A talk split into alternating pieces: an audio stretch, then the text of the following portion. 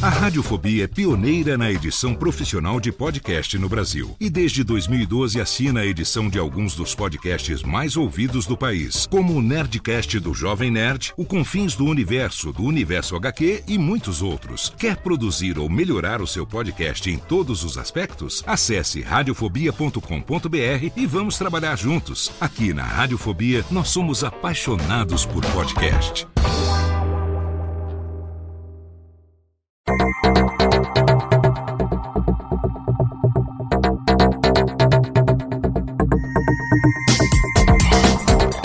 Técnica, alô Técnica, baixa trilha técnica, seja muito bem-vindo. Esse é o episódio número 86 do Alô Técnica e hoje eu vou te dar oito motivos para migrar pro Reaper. Olá, seja muito bem-vindo. Eu sou Léo Lopes e está no ar mais um episódio do Alotênica, o meu podcast sobre produção de podcasts, mensalmente no ar na Radiofobia Podcast Network, um programa no qual eu compartilho com você a minha experiência desde o comecinho de 2009 produzindo os podcasts da Radiofobia Podcast Network e desde 2012 à frente da Radiofobia Podcast Multimídia, a minha empresa que assina a edição de alguns dos podcasts mais conhecidos do Brasil. Talvez você já tenha ouvido falar aí num tal de Nerdcast, que a gente edita desde o programa número 329, lá em agosto de 2012. A gente começou a editar o Nerdcast e de lá para cá estamos editando muitos podcasts, nos profissionalizando, trazendo qualidade na edição, na produção e na pós-produção também dos podcasts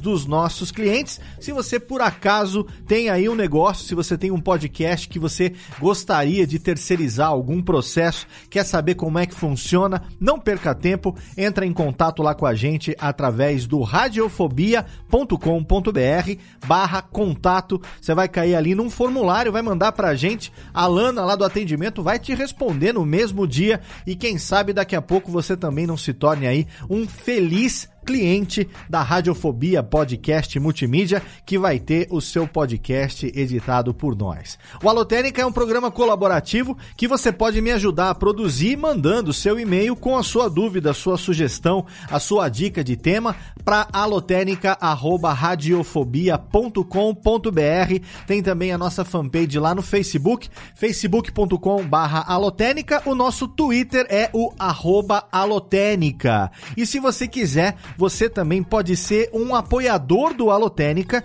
e ao apoiar o nosso podcast, você tem acesso a um grupo exclusivo no Facebook e também a um grupo exclusivo no Telegram. Você pode, através do radiofobia.com.br barra apoio, escolher e apoiar a gente lá no PicPay e através da categoria ouvinte alotênica, você ganha essa recompensa de participar desse grupo, vai ter contato comigo ali no dia a dia e com outros produtores, com outras pessoas que fazem parte, outros apoiadores que também são produtores de podcast, como por exemplo o Jefferson Silveira, a Lívia Matos dos Reis, o Diego Santos, o Lucas Mauro, o Gabriel Tuller da Silva, o Caê Lima, o Ederson Nunes, o Vitor Estácio, o Douglas e Elker de Carvalho Alves, o Cláudio Barreiro e o Christian Lugarini, que foram os nossos apoiadores do mês de maio de 2020 tem aqui no programa de junho o seu nome lido com o agradecimento pelo apoio. Se você quiser participar do nosso grupo junto com essa galera no dia a dia e tirar constantemente ali dúvidas e ter ideias, compartilhar links e várias coisas relacionadas à produção de podcast, é só você assinar a categoria ouvinte alotênica no nosso PicPay através de radiofobia.com.br barra apoio. No programa de hoje eu vou falar um pouco para você sobre a minha experiência com edição de podcast, mais especificamente software de edição de podcast. Todo bom editor de podcast com certeza está sempre buscando melhorar a qualidade, a eficiência do seu trabalho e uma das perguntas que eu mais recebo no dia a dia é relacionada ao software de edição. Léo, qual o programa que você usa para editar podcasts? Eu acho que todo editor passa por isso. Meu amigo Anderson Gaveta, que é um dos maiores editores de vídeo que eu conheço, ele passa por isso também. Todo mundo perguntando qual o software que ele usa para editar os vídeos dele. E eu também recebo essa dúvida, todo mundo quer saber qual é o software de edição que eu utilizo no dia a dia. Então hoje eu vou compartilhar um pouco da minha experiência de como foi que eu evoluí essa questão da edição, do software de edição e vou dar para você oito motivos para você migrar para o Reaper. Eu vou te apresentar o Reaper, que é um DAW, um Digital Audio Workstation, um software profissional de edição de áudio, um dos mais versáteis, um dos mais leves e poderosos que você tem disponível atualmente. E aí eu vou te dar então oito motivos que eu acredito que você possa migrar para o Reaper para melhorar demais o seu processo de edição. Mas antes, eu tenho aqui que agradecer o nosso apoiador, o nosso patrocinador Alura Cursos de Tecnologia, que neste momento tem mais de 1.140 cursos disponíveis na plataforma online para você poder fazer cursos sobre todas as áreas de conhecimento, mobile, programação, infra, design UX, front-end, inovação e gestão, marketing digital, data science, tem os cursos do Gaveta lá de edição de vídeo, tem o curso de After Effects e tem os meus cursos também de produção e de edição de podcasts, todos disponíveis na plataforma da Alura. Se você agora, nesse momento aí de isolamento social, tá pensando numa transição de carreira, tá planejando entrar para essa área do digital, é só você entrar agora no link dedicado que você vai ter, olha só, 10% de desconto. Você vai ter até 144 reais de desconto para você poder assinar o plano Max na Alura através do nosso link alura.com.br barra promoção barra alotênica. Você que é ouvinte dos nossos podcasts aqui da Radiofobia, do Alotênica, de qualquer outro podcast da casa, você tem 10% de desconto na Alura. Lembrando que você pode fazer lá o meu curso de produção de podcasts e também o meu curso de edição de podcasts, que foi publicado agora em março de 2020, tá fresquinho e foi 100% feito no Reaper. Eu mostro para você ali todos os meus métodos, todo o meu processo de edição de podcasts no Reaper. No programa de hoje, eu não vou te dar um curso de edição, eu vou falar sobre os motivos que eu acredito serem fortes o suficiente para você migrar para o Reaper e ter uma experiência ainda melhor, porque eu fiz isso no finalzinho do ano passado. Eu migrei do software que eu utilizava até então para o Reaper. Eu usei por quase 10 anos o mesmo software e eu migrei para o Reaper e foi uma migração muito legal. Hoje a gente está passando por esse processo dentro da empresa. Quase todos os nossos editores já estão utilizando o Reaper. O Nerdcast, que é o podcast que você com certeza conhece, ele já é 100% editado por mim, pela minha equipe no Reaper. Então, se você quiser esse curso de edição de podcasts, é só você se matricular na Alura, lembrando que através do nosso link tem 10% de desconto. Agora, Técnica, roda a vinhetinha porque a gente vai entrar de vez no tema de hoje. Alô, Técnica! Alô, Técnica! Alô, Técnica! Segue programação Técnica!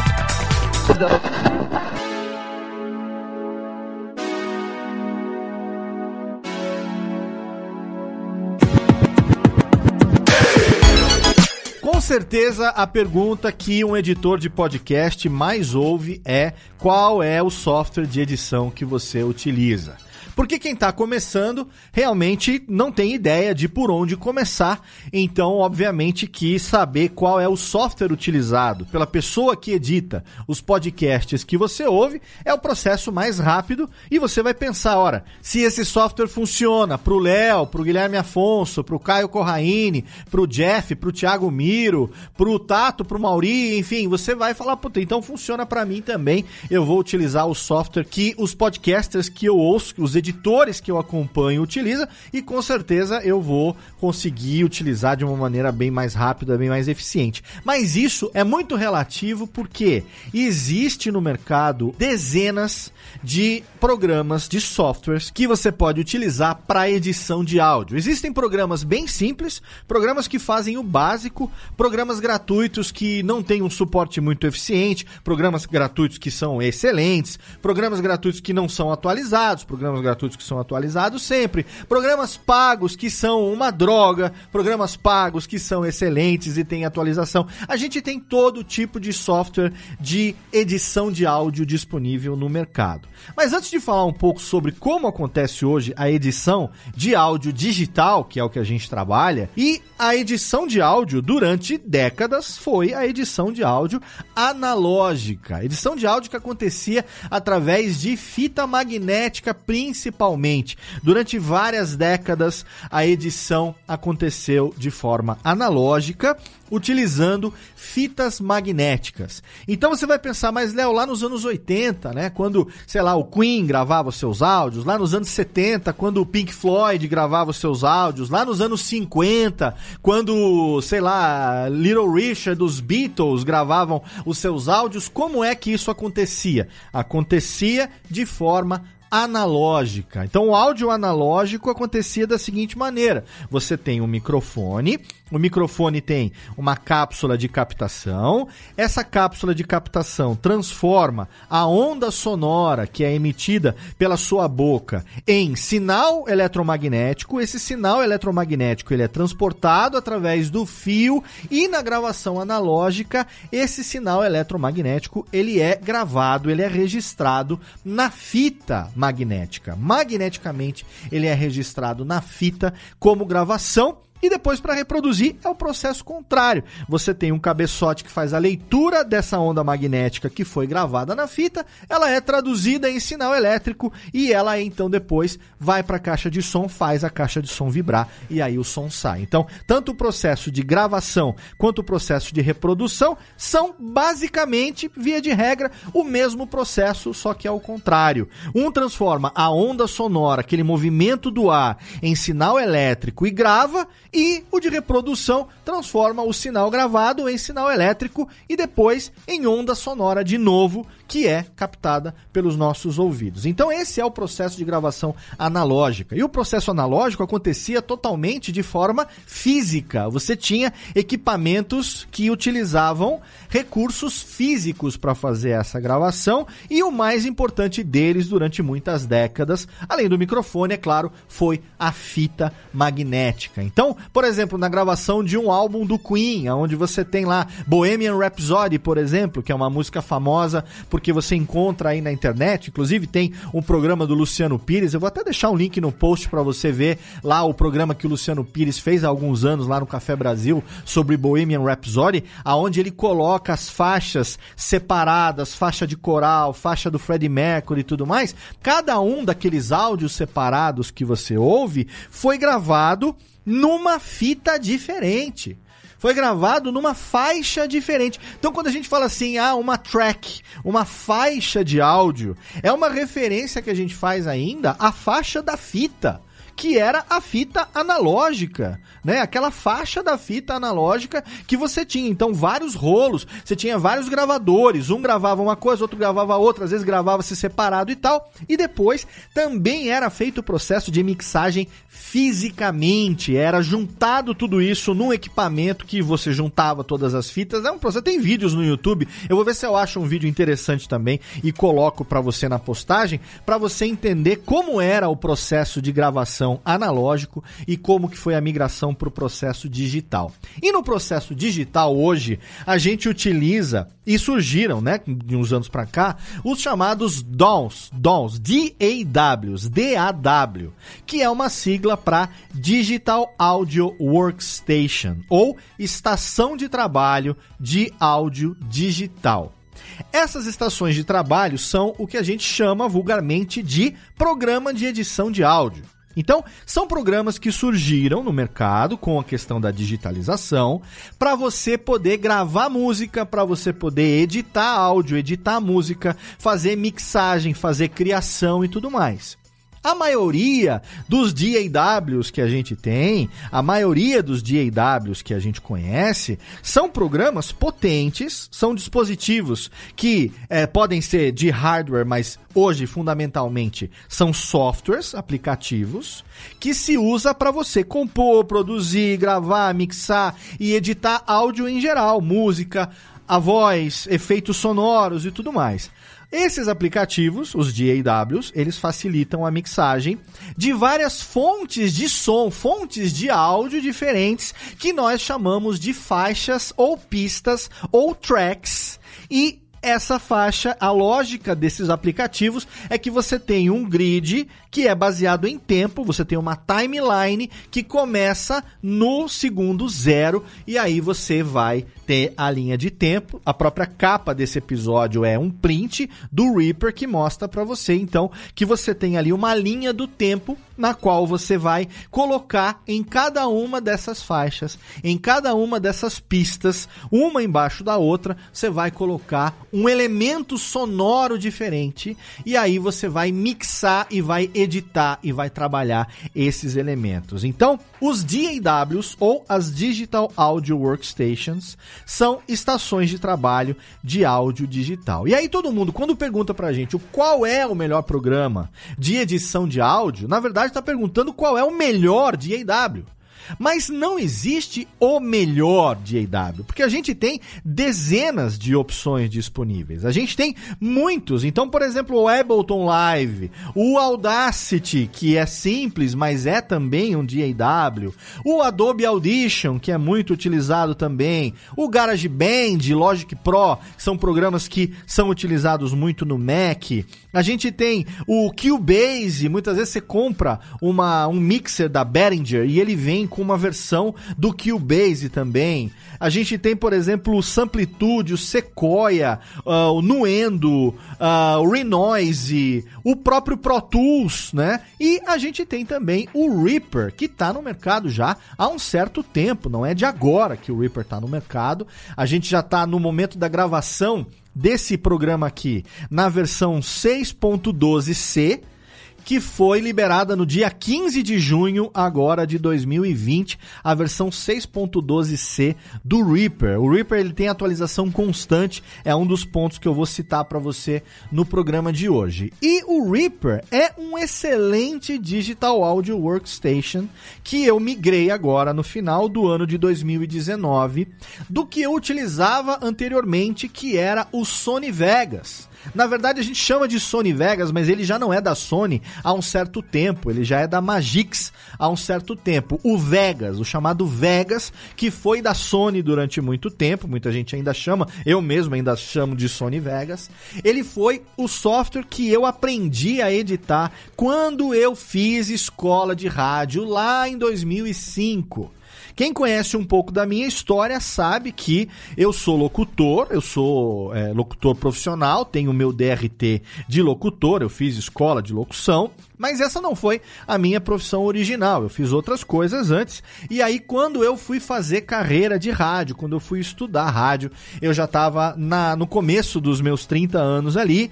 E ali eu comecei, então, apesar de praticamente a vida inteira ter trabalhado com a voz de uma certa maneira, eu não era profissional. E quando eu me profissionalizei, eu fui fazer escola de rádio. E na escola de rádio, lá em São Paulo, na Rádio Oficina, quando eu fiz lá em 2005, a gente também estuda edição de áudio áudio. Eu já edito áudio desde que eu era criança. Eu fazia isso nos anos 80 utilizando dois gravadores de fita cassete. Eu tenho aqui no meu escritório, eu vou botar um link no post para você ver uma foto no Instagram. Eu tenho aqui atrás de mim, aqui no meu estúdio, um gravador que era um dos gravadores que eu tinha quando eu era criança e eu utilizava para fazer edição de áudio, para fazer mixagem de áudio. Na minha geração, eu tenho 45 anos, a minha geração é uma geração que tinha LP de vinil e fita cassete. Eu tenho uma fita cassete tatuada no braço, não é por acaso. Eu tenho uma caixa de fita cassete aqui que eu trago desde que eu tinha 8, 9 anos de idade. E eu tenho essas fitas hoje conservadas. Eu tenho um tape deck, um toca-fitas aqui é, da Akai funcionando, que eu jogo na minha mesa de som, que eu uso para digitalizar fitas cassete de coisas que eu fazia quando era moleque. Qualquer dia eu vou ter coragem aí de publicar algumas dessas peripécias que eu fazia quando era moleque, mas eu faço isso desde sempre. Eu sempre fui um audiófilo. Eu sempre fui um apaixonado por áudio. Eu sempre gostei de brincar de rádio, de brincar de locução. E aí quando eu em 2005 eu fui fazer escola de rádio, eu já tinha 30 anos, eu fiz 31 anos no meio do ano, e aí eu fui aprender a editar pela primeira vez em software de edição. E o software que tinha lá na escola que eu aprendi era o Vegas. Mas o Vegas, ele não é um software de edição de áudio, ele é um software de edição de vídeo. Só que todo software de edição de vídeo também edita áudio. Porque para editar vídeo você tem faixa de vídeo e faixa de áudio. E a gente utilizava essa faixa de áudio. Na verdade, eu acho que tinha um outro, mas eu não me lembro qual era. Mas eu me familiarizei mais com o Vegas. Tinha o SoundForge, obviamente, mas o SoundForge, ele é uma pista só, ele é mais para você gravar uma locução, fazer, colocar um efeito, tratar um áudio individualmente. E o Vegas era utilizado com essa lógica de multipistas, ou seja, você coloca numa timeline um áudio em cima do outro, um áudio embaixo do outro, e quando a timeline está tocando, quando você dá o play, você ouve tudo que tiver na mesma linha do tempo misturado. E o processo de edição é exatamente você diminuir determinada coisa, aumentar determinada coisa, cortar determinada coisa, porque tudo vai tocar ao mesmo tempo. Então você fazer cortes, separações, diminuições ou aumentos de volume, trabalhar com fade, que é o aumento ou a diminuição gradual de volume, a ferramenta de envelopes de volume que facilita você diminuir ou aumentar o volume das faixas, utilizando uma uma lógica onde você cria pontos numa linha e quando esses pontos são abaixados, o volume abaixa. Quando esses pontos são colocados mais para cima, o volume aumenta. E é uma maneira de você trabalhar isso numa linha do tempo de uma maneira mais simples. Existe um envelope de PAN. PAN é o que a gente chama de balanço em português. É saber se o áudio vai ser ouvido mais no ouvido direito, olha aqui, ou mais no ouvido esquerdo. Então isso que eu estou fazendo aqui agora é brincar com o pan. Agora você está ouvindo mais do lado direito e agora você está ouvindo mais do lado esquerdo. Para você fazer isso, existe também um envelope de balanço, né, de pan, aonde você colocando mais para cima é mais lado esquerdo, colocando mais para baixo é mais lado direito. Então você tem várias ferramentas, isso tudo no curso de edição eu explico direitinho como é que você usa. E assim, eu vou fazer, vou começar a produzir uma série de vídeos do básico, do inicial, do instalando, começando e vamos ver o que, que acontece com o Reaper no meu canal do curso de podcast no YouTube. Não me cobre quando isso vai acontecer, porque nesse momento agora de isolamento e tal, a gente está com um volume de trabalho, graças a Deus, enorme, então eu tô com uma dificuldade de começar isso, porque quando começar eu vou querer que tenha uma certa periodicidade. Mas eu vou fazer sim um curso básico inicial ensinando lembrando, hein, voltado para edição de podcasts. O Reaper ele é um digital audio workstation potente para produção musical, para criação de samples. Você pode gravar e produzir um álbum completo no Reaper, no, com, com toda certeza. Mas o meu uso, o uso para o qual eu vou ensinar você o que eu faço lá no meu curso na Alura e o que eu vou fazer nessa série de vídeos também no meu canal do curso de podcast lá no YouTube é voltado para edição de podcasts, que é aquilo que eu trabalho, que é aquilo que eu me especializei. Ah, Léo, mas eu quero aprender coisas mais avançadas do Reaper, outras funções. Aí eu vou deixar depois um link aqui para você quando eu falar a questão de tutoriais e aí você vai ver que tem uma infinidade de vídeos aí desde 2014. Uma das características, um dos motivos que eu vou te dar é exatamente esse, a quantidade de tutoriais que você tem para você poder aprender a utilizar o Reaper. Mas o fato é que no final de 2019 eu resolvi sair do Vegas. Por quê? Porque o Vegas é um software muito bom, mas ele é de edição de vídeo fundamentalmente. Ainda hoje eu quando edito vídeo eu edito vídeo no Vegas. É, tem o Adobe Premiere, por exemplo, que é o editor de vídeo lá do pacote Adobe, e você tem o Adobe Audition, que é o DAW, o editor de áudio do pacote Adobe também. Se você tem o pacote Adobe, provavelmente você tem lá o Adobe Premiere, que é o de vídeo, e o Adobe Audition, que é o de áudio. Ah, Léo, mas então e o Adobe Audition? Você já tentou? Eu já tentei, mas eu não me adaptei. Por quê? A lógica dele difere um pouco da lógica do Vegas que eu utilizo desde 2005, quando eu fiz escola de rádio e o Radiofobia e todos os meus outros programas, eles foram editados na lógica do Vegas durante 10 anos. Então agora na migração do décimo para o onzimo ano do Radiofobia, que eu resolvi sair do Vegas, foi primeiro exatamente por essa questão do, da licença. O, o Vegas é um software muito caro. E a licença é para aquela versão. Então, por exemplo, está no Vegas 16. Você tem a licença para o Vegas 16. Se sai o Vegas 17, você tem a licença para o 16. Você não consegue atualizar para o 17. Aí você tem que comprar a licença pro 17. A licença para o 17, ela custa o mesmo preço da licença para o 16. E é um software caro. É, não é barato né? Eu já dei essa dica uma vez que eu fiz um curso de edição lá na Campus Par, inclusive vou deixar o link para você que está no meu canal do curso de podcast no YouTube. Você pode assistir esse curso se você quiser. O da Alura é mais atual, mas esse a título de curiosidade, eu dei utilizando o Vegas. E na época eu falei que anualmente o Vegas ele entra no Humble Bundle. Humble Bundle é um pacote, seria o pacote é, humilde, né? O Humble Bundle é o pacote humilde, aonde você consegue comprar a licença de vários softwares, geralmente a licença de versões anteriores. Então provavelmente no Humble Bundle agora de 2020 você vai conseguir comprar a licença pro Vegas do ano passado pro 15 ou pro 14, eu não sei. Então, você tá sempre comprando, você vai pagar baratinho lá, 20, 30 dólares por um pacote de vários programas diferentes. Você vai ter várias licenças diferentes, ou seja, não é ilegal, não tem nada na ilegalidade, é para doação, é um negócio para caridade que eles fazem lá fora, mas a gente pode comprar aqui também. E eu por muitos anos eu comprava o Humble Bundle para ter a minha licença do Vegas. Só que assim, não tem problema comprar o Humble Bundle para ter a licença do Vegas. O problema é ter a licença de um software de dois anos atrás, de uma versão de dois, três anos atrás, muitas vezes. E eu queria estar tá atual, eu queria um negócio que tivesse uma atualização constante e que tivesse sempre up to date, né? Que tivesse sempre atualizado na melhor qualidade possível. Então foi por isso, foi nesse sentido que eu pensei em sair do Vegas e migrar. E nessa migração eu tentei o Audition, não me adaptei e aí eu acabei, por influência do meu amigo Caio Corraine, que já utiliza o Reaper há mais tempo, e também do meu padrinho podcastal, o maestro Billy, que está lá na Alemanha, trabalhando com o Reaper também. Ele que é um cara do Logic Pro, do Pro Tools, do Ableton e tal, ele falou assim, Léo, o Reaper, cara, se você tá esse tempo todo no Vegas e você quer ir para um DAW foda e você quer ter a menor curva de adaptação possível e quer um aplicativo potente, cara, vai pro Reaper, considera o Reaper,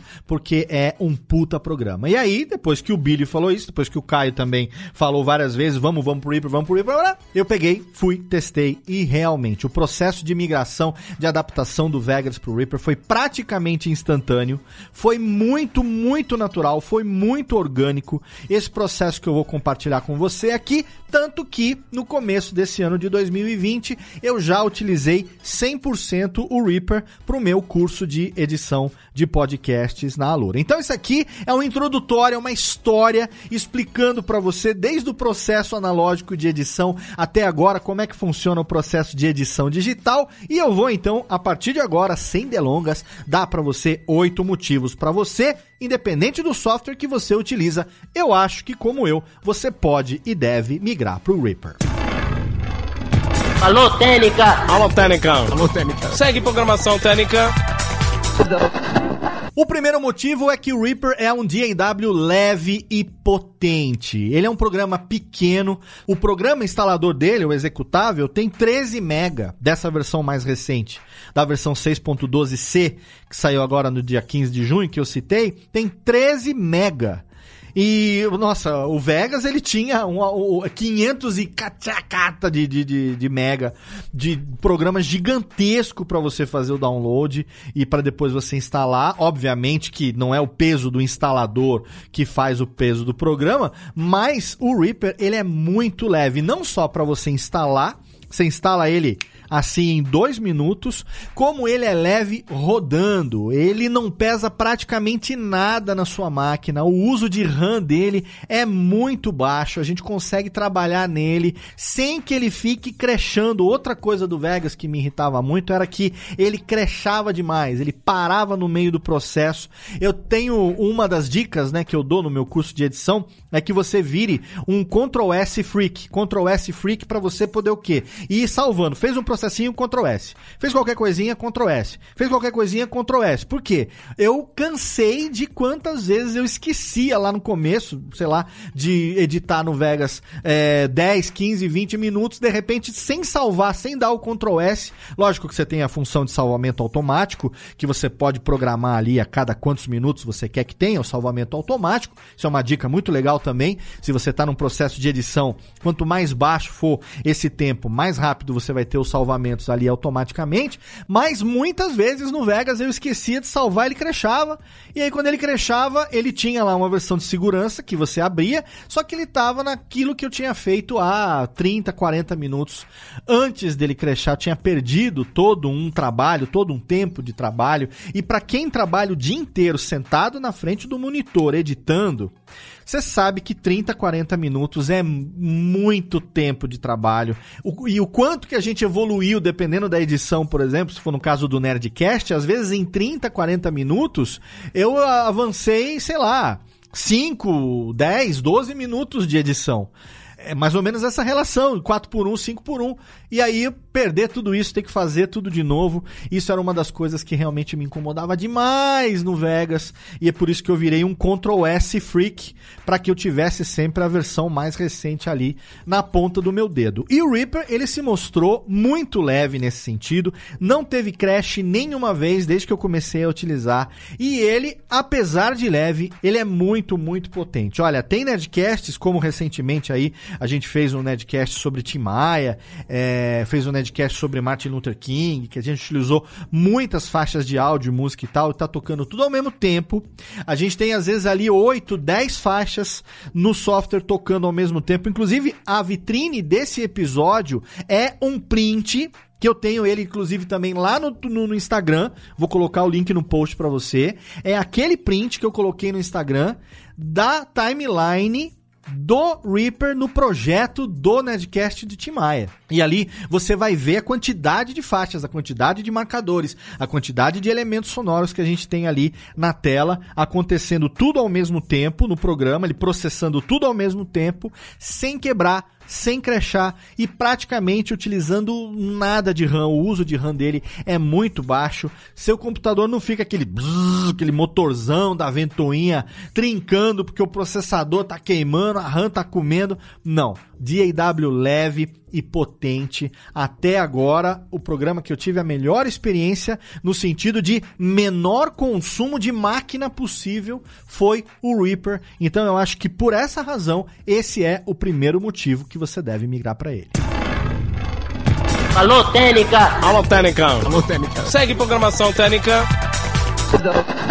O segundo motivo é que o Reaper é totalmente customizável. Olha, essa foi uma das coisas que mais me chamou a atenção quando eu fui fazer a migração. O Billy falou para mim, falou: "Léo, você consegue deixar ele com a cara do Vegas. Se você tiver esse saudosismo de interface, você consegue deixar ele com a cara do Vegas." A interface não é tanto mais importante. Falou, mas você consegue. Tipo, queira ou não queira, você consegue porque ele é totalmente customizável. Lá no site do Reaper, que é Reaper, R-E-A-P-E-R, Reaper.fm, você obviamente vai entrar lá, joga Reaper no Google, primeiro resultado.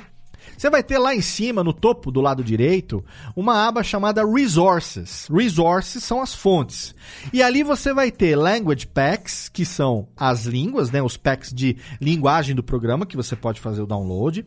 Os themes, que são os temas e ali você tem outras coisas, como por exemplo o Repack Package Manager, que eu vou falar daqui a pouquinho, que é uma outra razão, merece ser uma razão separada para você poder migrar para ele. Mas na aba Themes, por exemplo, temas, você consegue fazer o download e instalar com muita facilidade uma infinidade de temas que vão deixar o seu Reaper do jeito que você quiser. A cor da timeline, qual é a track que está ativa, qual que está inativa, a cor da fonte da linha do tempo, quando você pausa, fica assim, cada elemento visual que você vê na tela, na, na interface gráfica do Reaper é customizável.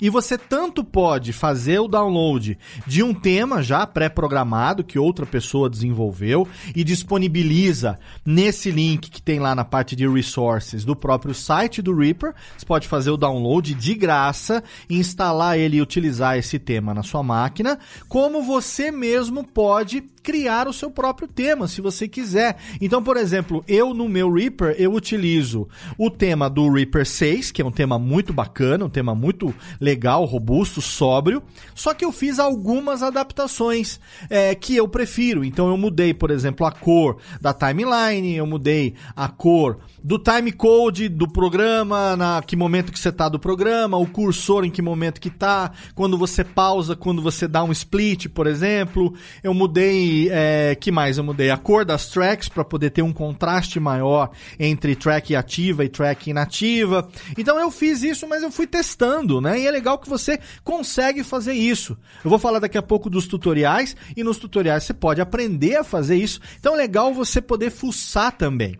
Você poder fuçar e saber todas as opções que você tem. Em termos de customização, a maioria dos programas que eu vi até hoje, eles têm uma limitação muito grande com relação à customização.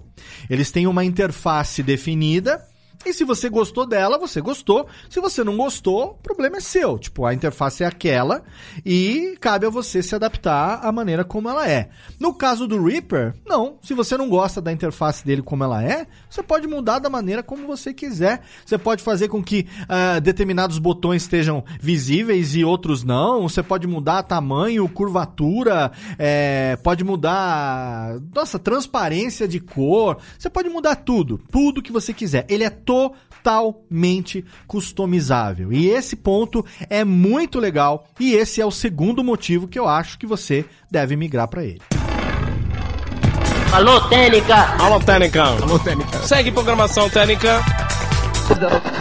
O terceiro motivo é que o Reaper é um DAW altamente intuitivo. E quem é editor vai entender isso que eu estou falando aqui agora. Ser intuitivo em edição é assim: você querer fazer alguma coisa, tentar fazer aquilo e aquilo dá certo. Né? Então, por exemplo, você quer é, fazer determinado comando, você tenta e aquele comando funciona sabe? Você fala assim: será que se eu clicar aqui, arrastar e colocar aqui, ele vai ficar do jeito que eu quero? Você clica, arrasta, ele fica. Será que se eu é, é, passar o cursor do mouse no canto superior esquerdo dessa faixa de áudio, será que ele vai liberar para mim um ícone que vai me deixar fazer um fade automaticamente? Hum, vamos ver. Você vai lá, arrasta o cursor, aparece o ícone, você clica e faz o fade. E se você clica com o botão direito do mouse, ele te dá alternativas de curvaturas de fade diferentes. É altamente intuitivo. Para quem já é editor, é uma delícia você migrar para o Reaper e começar a editar nele, tentar fazer no Reaper o que você já fazia no seu software anterior. Porque muita coisa você vai conseguir. E aquilo que você não conseguir, Lembra que eu falei que ele é altamente customizável no ponto anterior? Não é só a interface que é customizável. A usabilidade dele também é customizável. Você pode fazer aquela dica que eu dei no meu Instagram recentemente, que eu dou no meu curso de edição, que é configurar os atalhos de teclado de uma maneira totalmente livre para que os comandos sejam do jeito que você quer.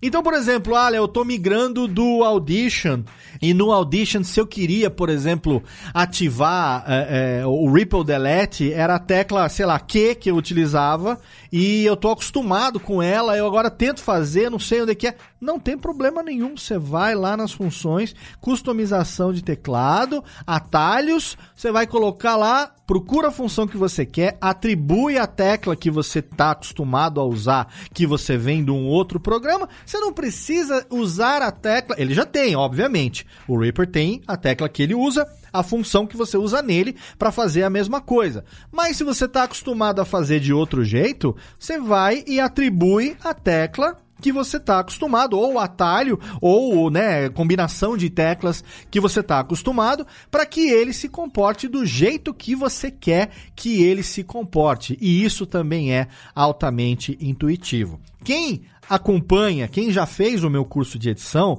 sabe da dica que eu dou do atalho de teclado que é o seguinte: eu sou destro, então eu uso o mouse com a mão direita e obviamente que eu preciso das duas mãos para digitar no teclado. Mas no processo de edição, cada vez que eu sou obrigado a tirar a mão do mouse para digitar uma combinação de teclas, isso come meu tempo.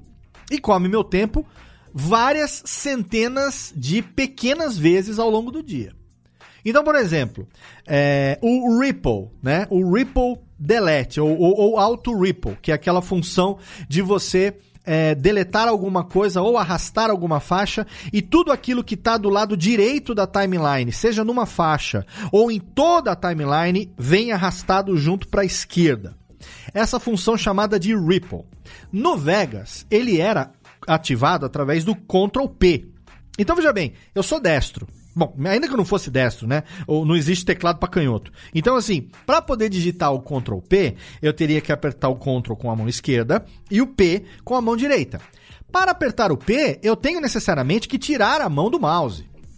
E eu não sei a distância do mouse até o meu P, sem olhar para o teclado, eu não vou conseguir fazer com que a minha mão viaje automaticamente do mouse até o P. Eu tenho que fazer o quê? Eu tenho que tirar o olho que está no monitor, olhando para a timeline.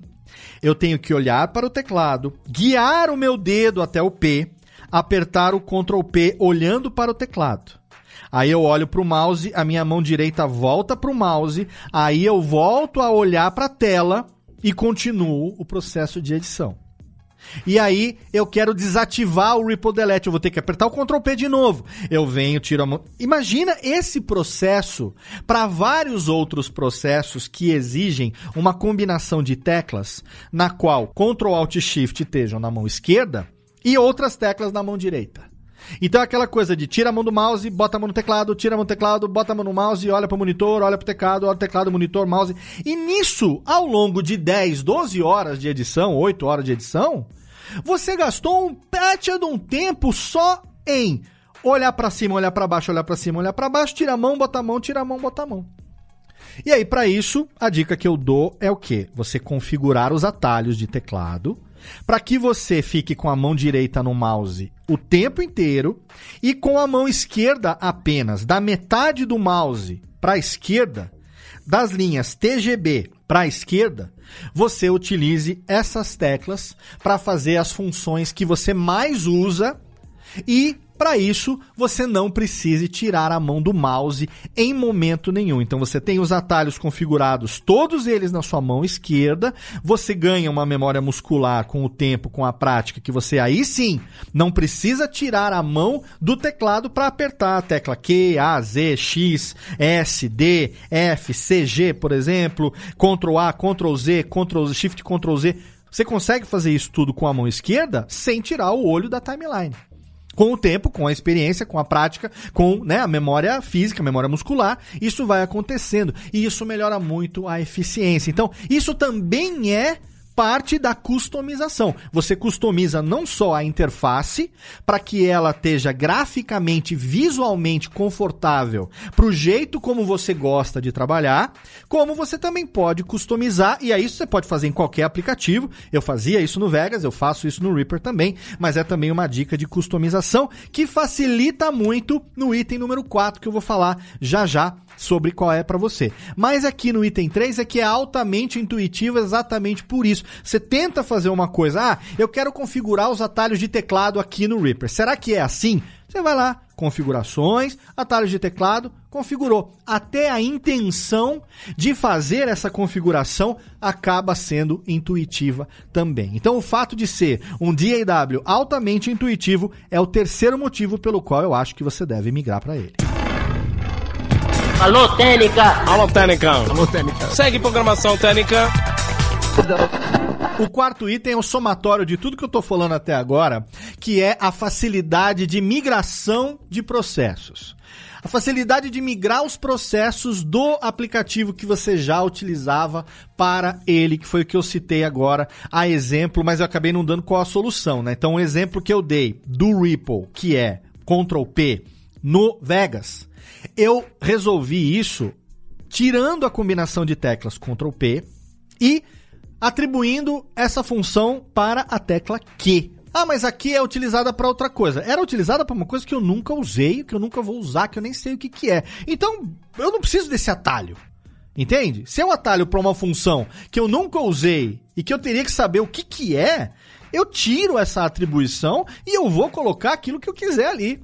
Então, eu tirei o atalho do que, que era para saber Deus o que, para que fosse o Ripple automaticamente. E no caso do Reaper, ele tem três níveis de Ripple: ativado, somente uma faixa e Ripple delete todas as outras faixas que, que eu faço então? Toda vez que eu quero ativar uma faixa só, aperto o Q uma vez, aperto o Q duas vezes, ativa nas faixas todas, mais uma vez eu desativo. Então é uma função que eu uso demais no processo de edição, muito. Toda vez que eu quero arrastar a timeline do lado direito para o lado esquerdo, sem descambalhar tudo que está lá do lado direito, que é o mais importante, muitas vezes as coisas já estão alinhadas, já estão sincronizadas. No processo, por exemplo, de revisão, imagina a revisão do Nedcast. Então, revisou lá, tem um programa já de uma hora e meia pronto na timeline.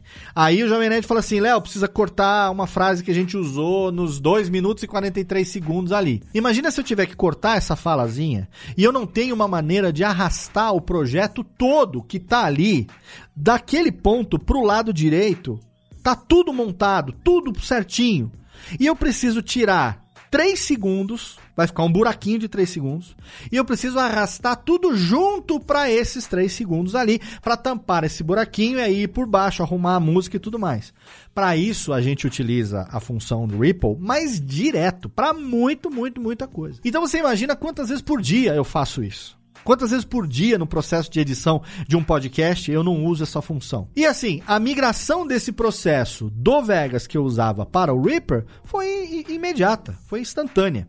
Foi exatamente como o Billy me falou. Mas você não vai sentir dificuldade nenhuma, porque ele é altamente intuitivo, você vai migrar facinho, muita coisa, 90% daquilo que você faz no Vegas, você já vai começar fazendo no Reaper direto. Vai lá e tenta. Pega lá o Nedcast, em vez de editar no Vegas, começa a editar no Reaper hoje. E veja a facilidade que você vai ter. E foi isso que eu fiz.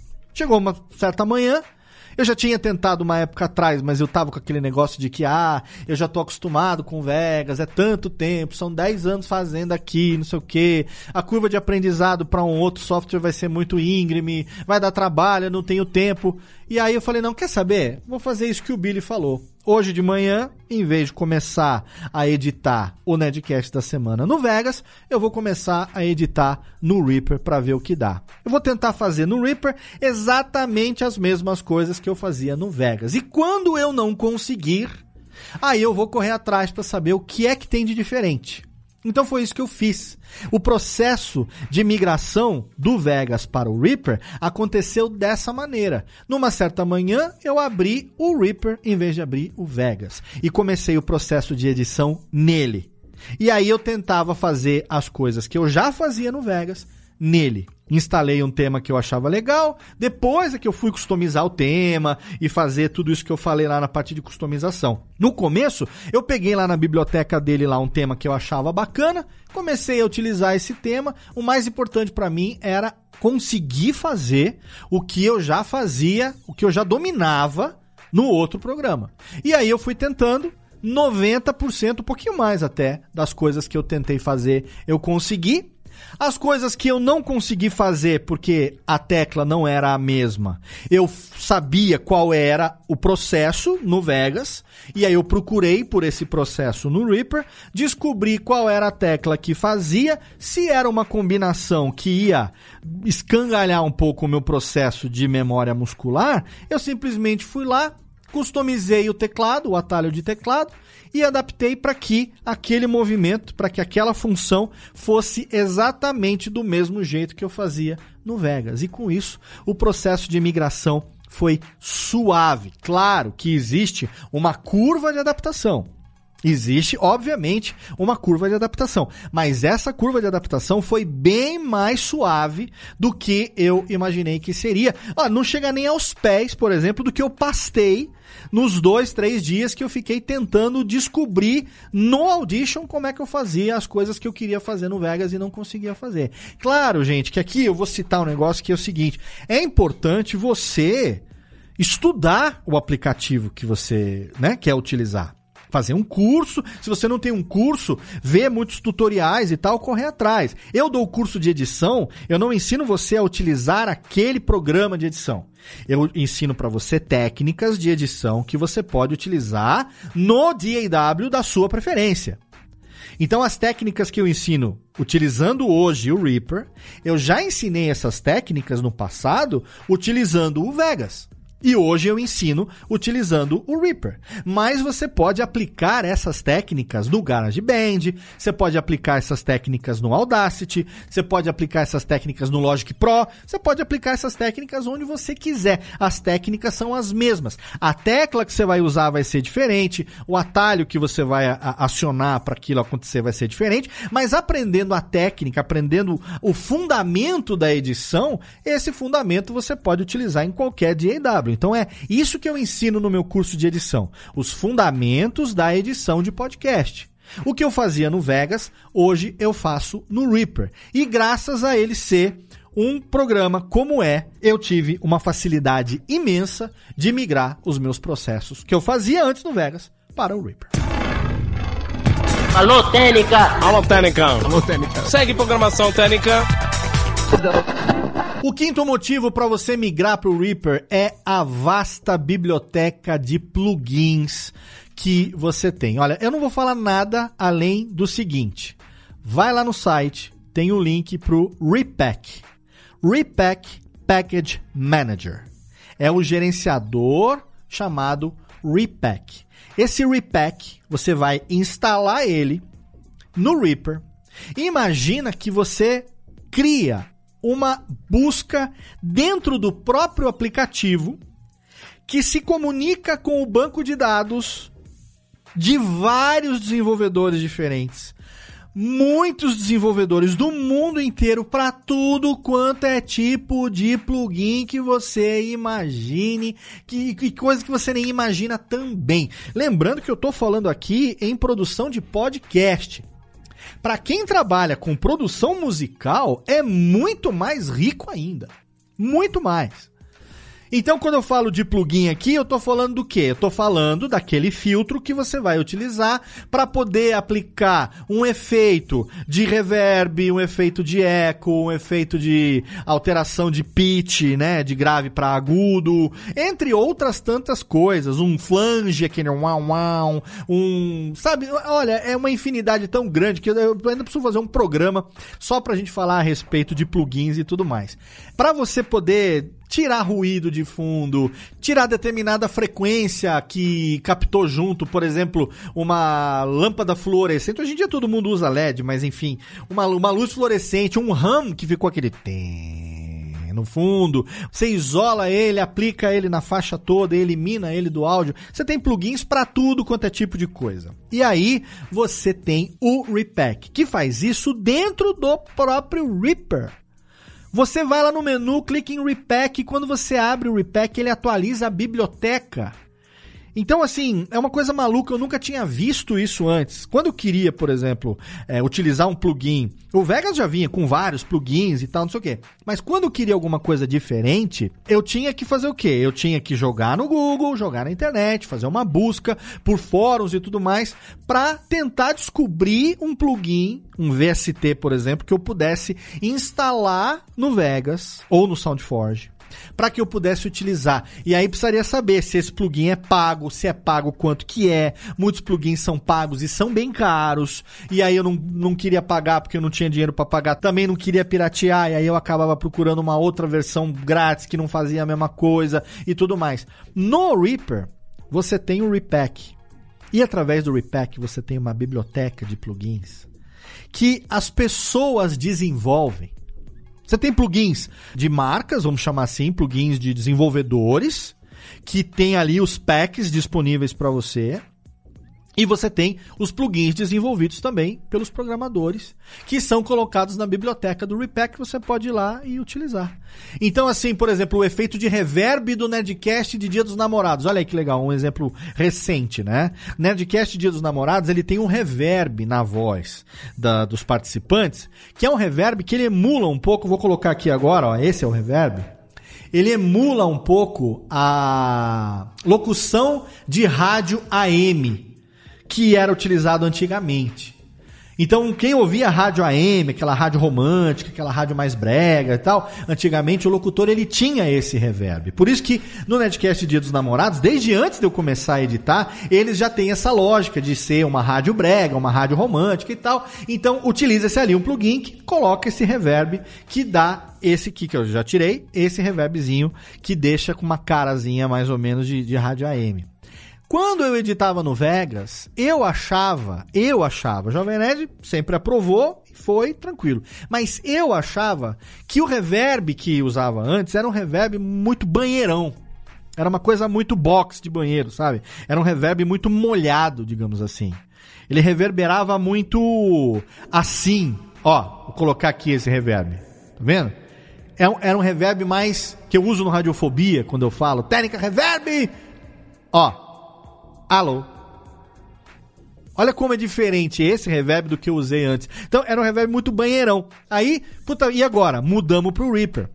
Eu não tenho mais o, o, o, plugin que eu tinha no Vegas. Eu tenho que achar aqui um plugin que eu possa usar no Reaper, que me dê. Olha os detalhes da edição, né? Eu tenho que achar no Reaper um plugin que me permita utilizar um efeito de reverb. Mas aproveitando que eu vou mudar de plugin, então, por que não dar um reverb mais rádio AM, menos banheiro? E aí a gente estudou alternativas e tal e chegamos no que foi utilizado esse ano. Tudo graças à biblioteca de plugins que tem disponível lá no Reaper através do Repack. Então eu vou deixar o link no post. Quando você clicar, você vai ver que tem ali todas as instruções de como você instala o Repack. Lembrando que eu não cheguei a falar, mas o Reaper está disponível para macOS, Windows e versão beta para Linux também tá? Então tem para Mac, tem para Windows, tanto em 32 quanto em 64 bits, e tem também beta para Linux 3264 ARM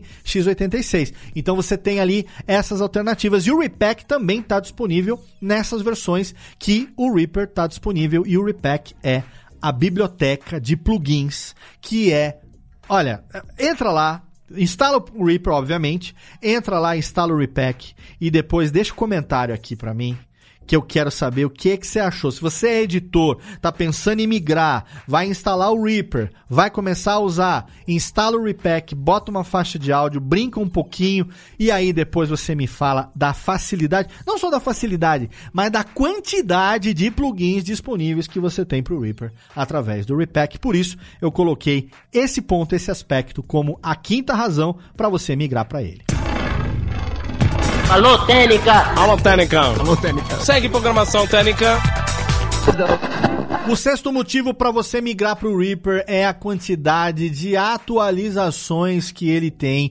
As atualizações são constantes e eu vou te falar, são constantes e todas elas são sempre levinhas. Então tô vendo aqui, ó, na minha pasta de downloads, nesse ano aqui eu tive em janeiro Reaper 6.03, 6.04, 6.05, 07, 08, 09 desde janeiro. Então foi janeiro, fevereiro, março, todo mês teve atualização.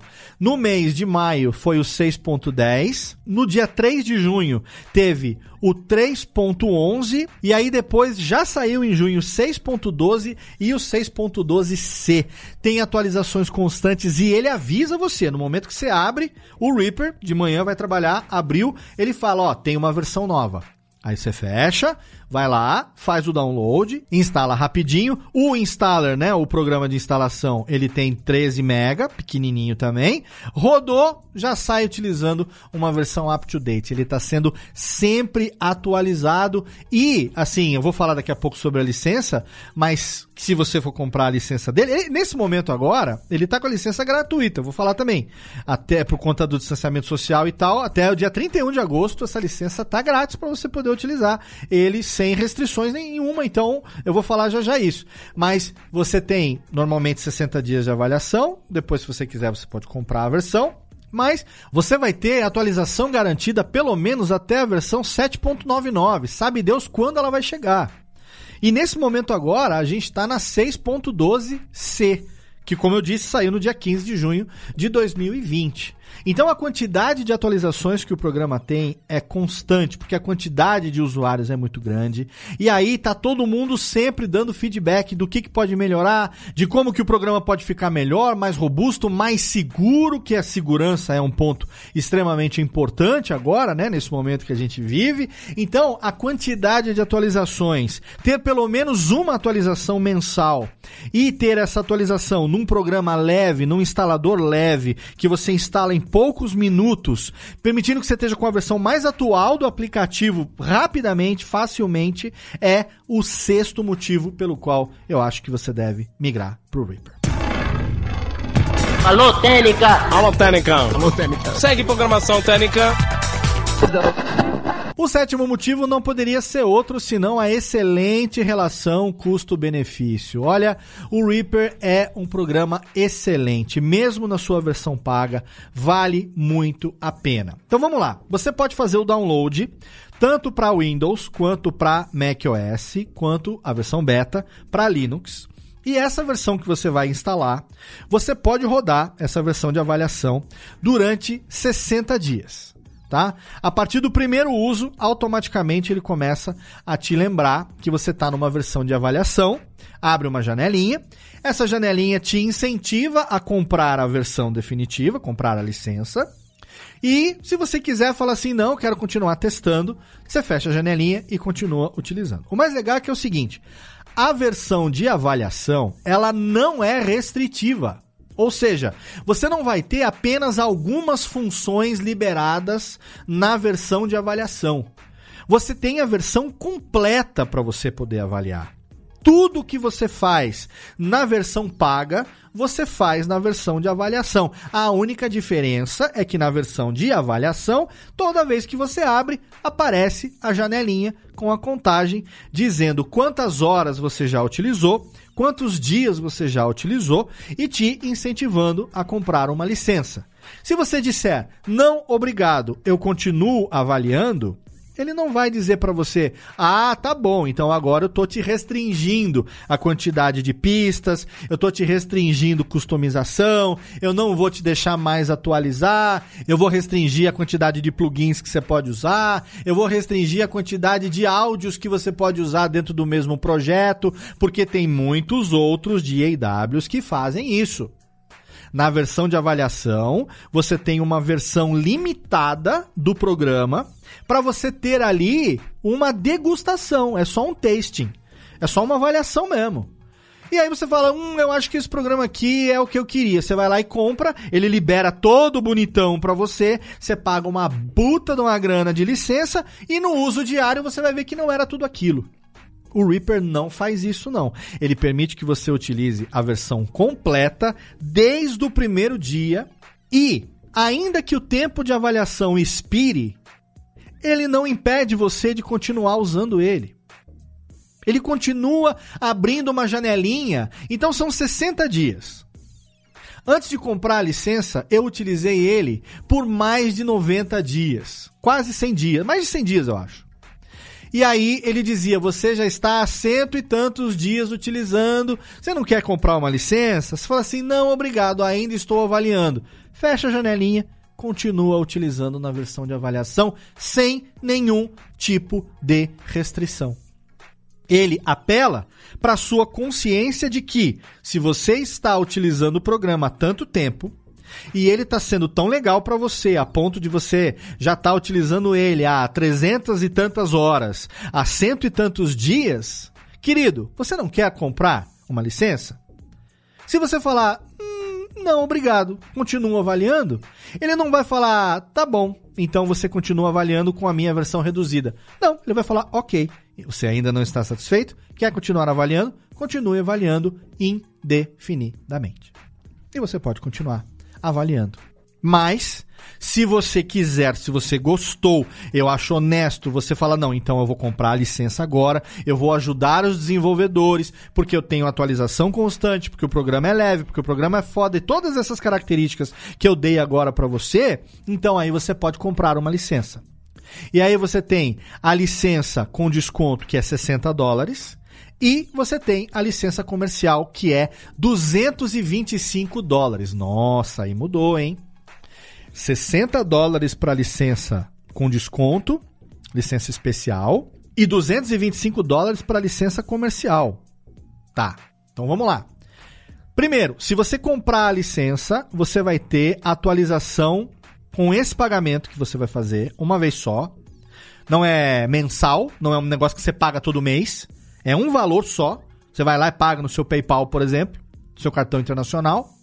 Sei que o dólar tá um pepino lá em cima, mas ainda assim, ainda assim, meu amigo, comparado com Vegas, comparado com Logic Pro, comparado com outros aplicativos, 60 doleta, que o dólar esteja a 6 reais.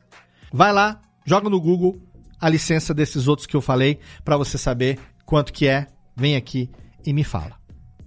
360 reais, 370 reais que seja, de licença. Se você quiser pagar, se você quiser, atenção, se você quiser pagar a licença com desconto, você vai ter atualização até a versão 7.99 e aí o que determina se você vai comprar a licença com desconto ou se você vai comprar a licença comercial são três fatores. Primeiro, se você é uma pessoa e se o Reaper é para o seu uso pessoal. Ou se você é uma pessoa ou um negócio utilizando o Reaper comercialmente, mas o seu lucro anual não ultrapassa 20 mil dólares ou se você é uma organização educacional ou sem fins lucrativos. Se você se enquadrar em qualquer uma dessas condições, você pode comprar uma licença com desconto de 60 dólares.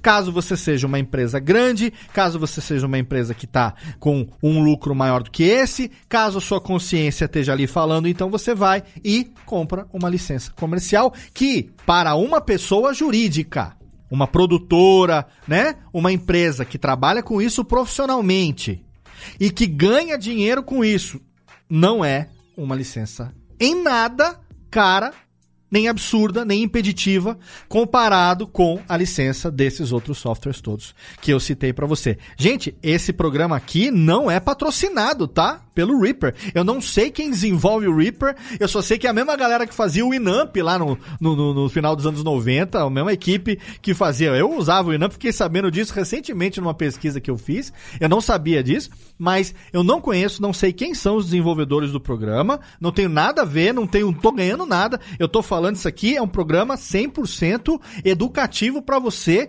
dizendo a minha experiência e tentando incentivar você a migrar, tendo em vista essa migração que eu fiz e que foi extremamente bem sucedida. Então, o sétimo motivo para você migrar para o Reaper agora é a excelente relação custo-benefício. Tudo aquilo que ele entrega é muito perto de tão pouco que ele te cobra.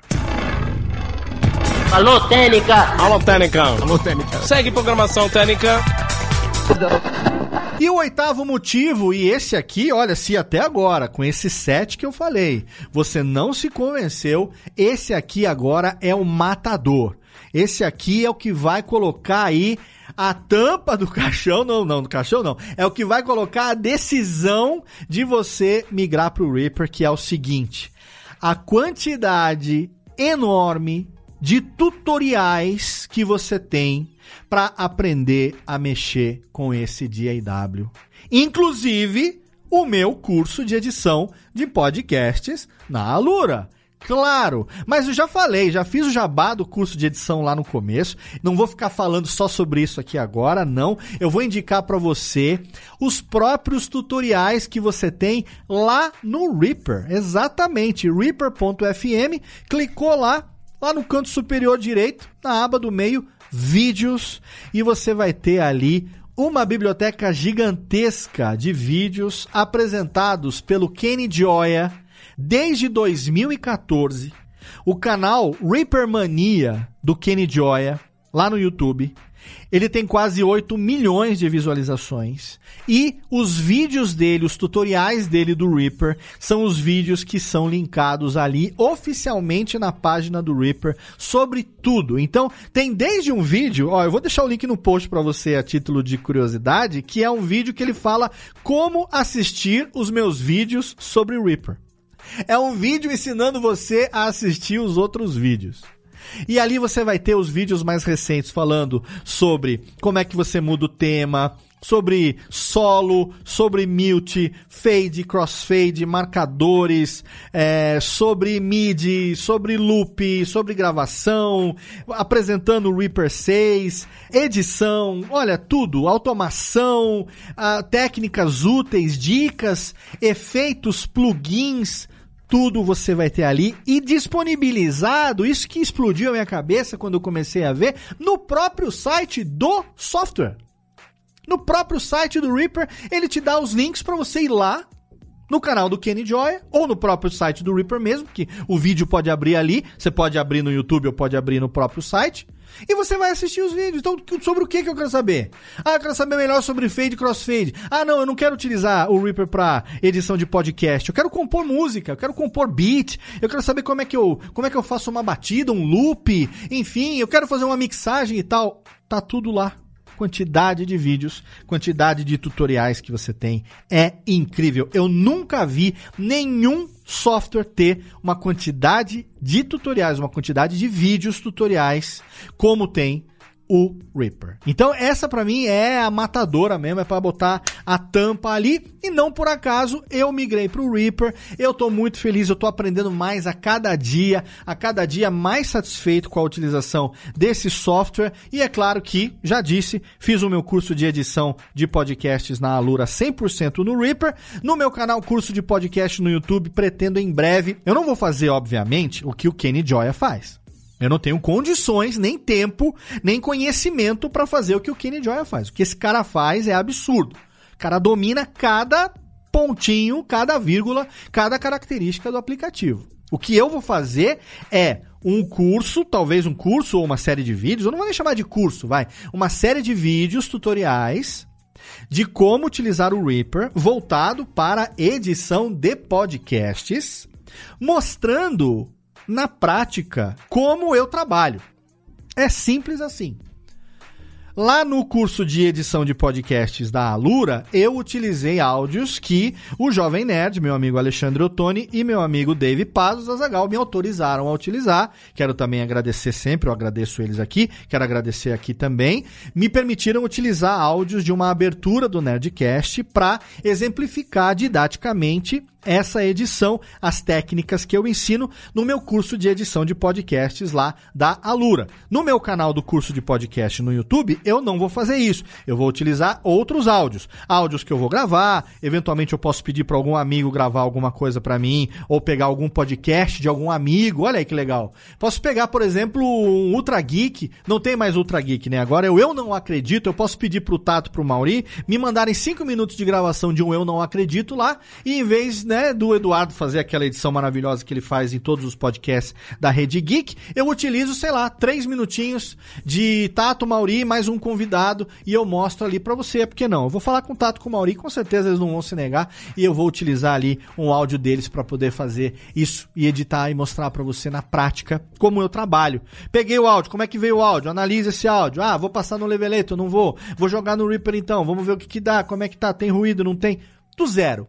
Começar do zero tá? Então, assim, o Kenny Joya tem todos os tutoriais dele, são ótimos, fantásticos, fenomenais. Eu estudo muito, aprendo muito com ele. Eu assino o canal dele no YouTube, tem notificação, sininho, tudo. Sempre que tem um vídeo novo, eu recebo e tô indo lá ver qual é, porque sempre tá tendo atualização e sempre tem coisa que você pode aprender. E em edição de áudio, pode ter certeza que você vai estar tá sempre aprendendo mais. Eu aprendo. Eu tô aí há 10, 11 anos editando, quase 12 já, e eu aprendo todo dia alguma coisa diferente. Recentemente, com a migração pro Reaper, o Jeff migrou também, eu e o Jeff migramos na empresa. E aí eu queria fazer uma parada e tava batendo cabeça. O Jeff foi lá, descobriu como é que fazia, mandou, a gente tem um Dropbox, compartilhou o projeto junto, abriu, mostrou. E o Jeff, meu editor, que aprendeu comigo, me ensinou um processo que eu não sabia e assim a gente vai se ajudando e assim a gente vai aprendendo alguma coisa nova a cada dia. Então, o oitavo motivo que eu te dou para você migrar para o Reaper, o matador, é esse: a quantidade enorme de tutoriais que você tem, inclusive o meu curso de edição de podcasts lá na Alura. E é isso. O programa de hoje acaba aqui. Falei muito mais do que eu gostaria, mas falar de edição para mim é sempre uma cachaça. Eu gosto muito de compartilhar meu conhecimento. É o que eu faço para viver, é o que eu faço no dia a dia. Aí há 11, quase 12 12 anos editando podcasts e vivendo isso 10, às vezes 12 horas por dia, às vezes de madrugada, não importa. É uma coisa que eu gosto muito de aprender e gosto muito de compartilhar conhecimento. Muita gente pediu, os nossos apoiadores lá no nosso grupo no Telegram e também no nosso grupo no Facebook pediram, Léo, puta, tem que falar do Reaper, por que, que a gente deve ir, qual é o diferencial, o que, que tem, conta um pouco da sua experiência. Eu tava esperando eu amadurecer um pouco o uso, agora que eu já tô né, com seis meses de uso, uso. A gente chegou agora em junho, completei seis meses que eu estou utilizando o Reaper. Falei, não, então agora é o momento que eu posso compartilhar conhecimento. Agora eu posso dizer por que é que eu migrei e, com esses motivos, incentivar você, quem sabe também, a não migrar para esse software. E se você migrar para ele, tem as minhas dicas aí que eu espero te ajudem a fazer uma edição cada vez melhor. Encerramos por aqui então esse episódio do Alotênica. Você sabe, mês que vem a gente está de volta. Não deixa de mandar para mim a sua sugestão de tema, o seu feedback feedback, comentário no post é legal, tweet é legal, RT espalhar pra galera, manda o link do programa, tem o short link lá, compartilha no Instagram também, no meu Instagram pessoal, eu compartilho todos os programas. Não deixa de falar se você gostou do nosso conteúdo, compartilhe. É sempre bom falar de podcast, não importa qual podcast seja, espalhe a palavra do podcast. Manda sua colaboração para mim através do alotênica@radiofobia.com.br. Segue lá a nossa nossa fanpage facebook.com.br alotênica e também siga o arroba alotênica no Twitter. Você sabe, eu sou Léo Radiofobia em todas as redes sociais. Mês que vem eu espero você aqui para mais um episódio do nosso podcast sobre produção de podcasts, contando como sempre com seu download, com a sua audiência. Um abraço e até lá.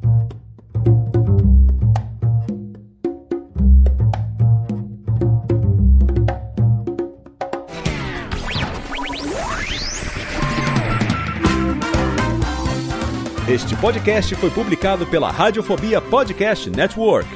Acesse radiofobia.com.br podcast para conhecer e ouvir todos os nossos programas ou assine no seu agregador de podcast preferido. Esperamos você no próximo episódio.